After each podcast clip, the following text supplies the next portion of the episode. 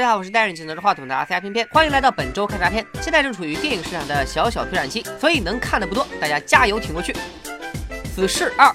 震惊！某世界著名 R 级片终于过审了。是的，你没听错，《死侍二：空降》本月二十五号的院线。没看过《死侍》的估计不明白，一个漫威超级英雄片上映有啥好震惊的？因为《死侍二》是一部集脏话、开车、血浆、暴力于一身的 R 级片。不过这次内地引进的版本是 PG 十三，主要针对青少年观众调整了原有的暴力内容和台词。换句话说，就是该剪的都剪了。不过好消息是，据说新增了三十分钟的全新镜头。除了调整版本，你们知道《死侍二》为了过审有多努力吗？艺名都改成了《我爱我家》。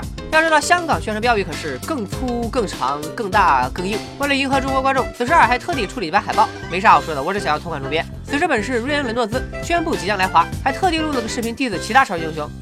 I'm gonna meet the Monkey King。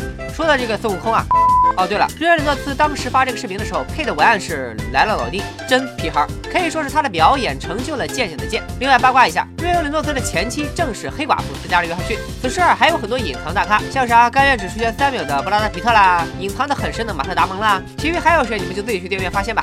死侍二这么高的票房不是没有道理的，在烂番茄上获得了百分之八十三的新鲜度，有将近三万的观众评价，爆米花指数依旧居高不下。就连一向严格的 IMDB 也有三十多万观众给了七点八的平均分，豆瓣七点五分。这些评分说明了一个道理：人质剑真的无敌。可能很多人之前已经在网上看过死侍二了，但是冲着三十分钟新片段，也值得去电影院再看一遍。战斗民族养成记。说到《战斗民族养成记》这个名字，大家第一反应可能都是那部豆瓣九点一分的俄罗斯神剧，讲的是一个美国记者在俄罗斯工作时发生的各种事情。偏偏追完了全剧，彻底见识了一把咔哈就是干的俄式幽默。电影版《战斗民族养成记》根据剧版改编，宣传的 slogan 主打情怀派，说什么俄罗斯原班人马打造，但其实就只是保留了几个重要演员，比如寡头和他自带蠢萌属性的双胞胎保镖伊拉和罗马也都在。男主换成了一个大家都不认识的中国男人。谁让电影是中国合拍的，导演是中国、俄国各一个，共同点是都是新人导演。影版的故事和剧版有一定定的出入，主要。讲了一个中国女婿怎么搞定俄罗斯岳父的故事。哎，希望不要毁了观众眼中的经典喜剧吧。海上浮城。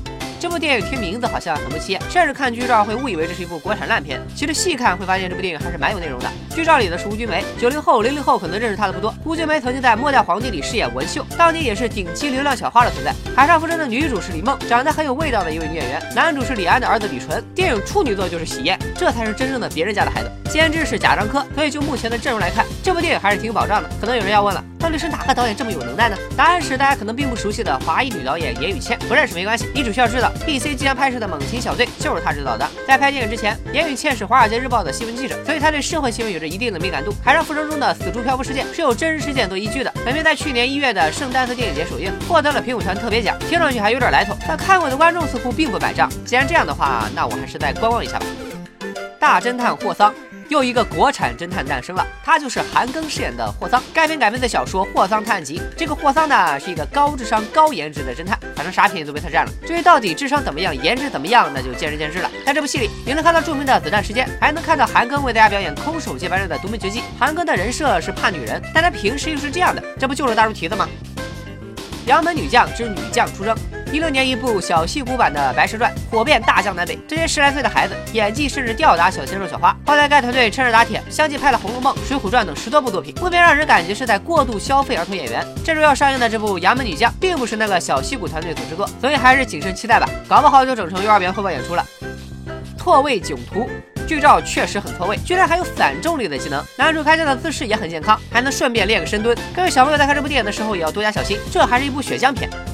总之，这周的院线数量不多，相应的能看的也不多。渐渐的粉丝可以看看《死侍二》，毕竟能在国内院线看到死侍这还是头一回。喜欢剧版《战斗民族养成记》的朋友，也可以关注一下影版。大家别着急，再忍一忍，马上就到春节档了。